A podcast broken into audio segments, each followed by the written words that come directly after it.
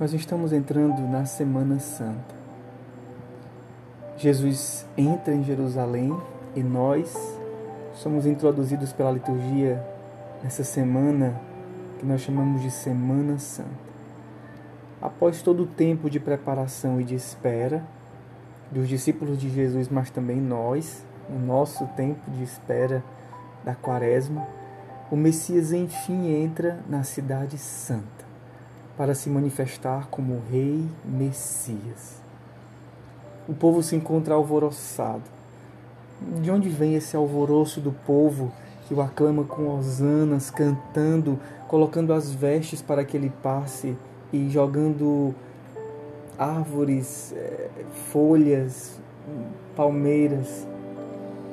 A partir do episódio que antecede imediatamente o trecho do evangelho de hoje proposto, nós conseguimos entender o motivo da esperança renovada dos discípulos de Jesus e toda a agitação do povo. Nos versículos que precedem esse episódio, no finalzinho do capítulo 10 do Evangelho segundo Marcos, se encontra a cura do cego Bartimeu. Uma cura que evidencia a messianidade de Jesus. É Bartimeu que pede a sua cura, dizendo: Filho de Davi, Jesus, tem compaixão de mim. Esse homem grita e Jesus não o corrige, não o ignora. Ao contrário, Jesus reconhece que aquele cego vê mais do que muitos dos que o seguiam. Aquele que passa é o filho de Davi Bartimeu simplesmente não diz, mas ele grita insistentemente. Interessante. O cego e mendigo, que estava à beira do caminho, diz o Evangelho, sabe quem é Jesus de fato, mais do que muitos de nós. Pois é, Deus muitas vezes fala pela boca dos pequeninos. Eis o motivo da agitação Jesus cura aquele homem que o chama de Messias, é o primeiro sinal. Podemos imaginar Bartimeu contando para todos o milagre recebido, espalhando a notícia para todos e um pouco agitando todos a receberem aquele que estava para entrar em Jerusalém como rei. Então, Jesus chega próximo a Jerusalém pelo Monte das Oliveiras e Betfagé, de onde deveria vir o Messias, segundo sinal. Está tudo de acordo. Chegou a hora de se manifestar. O Senhor vai se manifestar. A expectativa cresce. Mas para que ele entre, será necessário algo que é um detalhe, mas que para nós hoje se torna importantíssimo. É necessário desamarrar o jumentinho algo que poderia ser colocado como um detalhe de lado, não é acaso no Evangelho colocado com muita insistência. Interessante quantas vezes é colocado em evidência esse papel desse animal tão simples e até desprezível. Jesus manda seus discípulos irem desamarrar o jumentinho, que nunca foi usado em um povoado, e explica até o que devem dizer se forem interpelados por alguém. Poderia ser de necessária tamanha ênfase? Ah, se o povo, se nós entendêssemos toda a simbologia do rei que entra em um jumentinho, talvez não teriam o povo e não teríamos nós trocado o feliz Osana ao rei para crucifica-o, crucifica-o alguns dias depois. Não poucas vezes Jesus quis manifestar-se e foi rejeitado pelas pessoas precisamente num povoado. Não se importa tanto em citar qual é o povoado, mas o povoado é o lugar onde Jesus por muitas vezes foi rejeitado. No Evangelho, sempre que se mostra Jesus entrando num povoado, ou se fala de um povoado, se fala normalmente do lugar onde Jesus não foi bem aceito. O motivo é simples. Lá, no povoado, eles o conhecem. Ele é no povoado o filho de Maria, ele é o filho do carpinteiro simplesmente.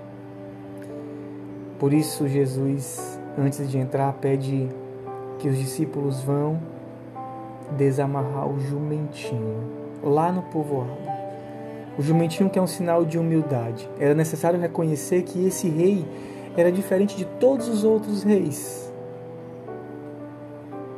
Porque esse rei era humilde, era necessário sair da mentalidade obtusa e rígida de um povo do povoado para acolher a novidade. Por isso, diz o Evangelho também, aquele jumentinho nunca fora usado. O jumentinho não foi bem compreendido.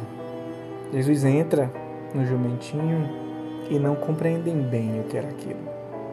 Geralmente um rei entrava em um cavalo, simbolizando a força da guerra, a força dos cavalos que tantas vezes nós ouvimos na palavra de Deus.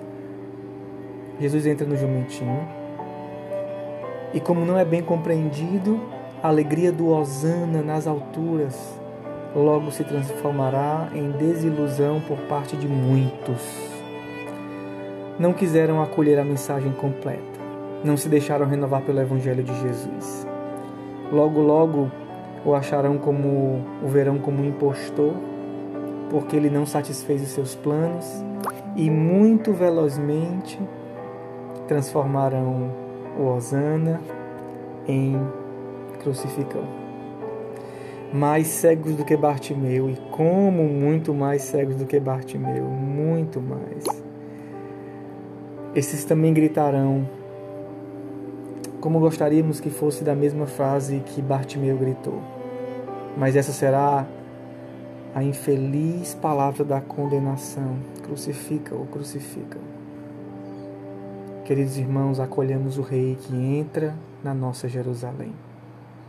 Ele não vem para dominar, para humilhar ou para oprimir, mas ele vem para nos amar. Por que é tão difícil acolhê-lo como ele é? Ou seja, porque é tão difícil acolher com um amor que entra no jumentinho, que sobe na cruz, que dá a vida por amor. Esse é o nosso Rei. Que nós saibamos acolhê-lo. Que não seja aquela mentalidade do povo, daquele povoado que, vendo a simplicidade do nosso Rei, o rejeita. Mas ao contrário, vendo a simplicidade do nosso Rei, que nós também nos tornemos assim. Subamos também nós no jumentinho. Subamos também nós na cruz. Aprendamos também nós a dar a vida por amor. Entremos no reinado de Jesus. Uma boa e santa Semana Santa.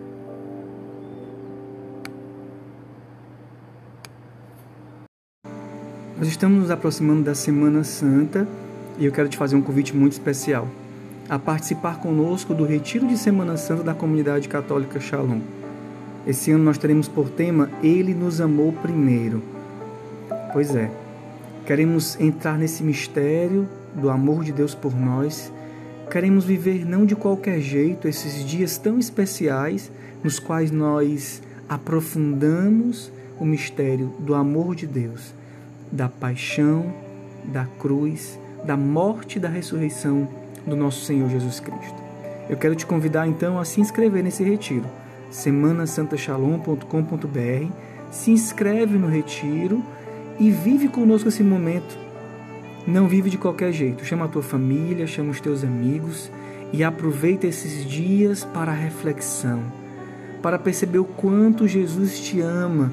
Deixa que ele te console, deixa que ele te ajude Deixe que Ele te dê esperança, mesmo em meio a tantos desafios que nós estamos vivendo nesse tempo.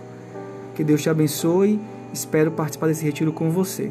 Espero que ao final desta Semana Santa, no domingo da ressurreição, você também possa experimentar da força que só o ressuscitado que passou pela cruz pode nos dar. Que Deus te abençoe. A paz. Shalom.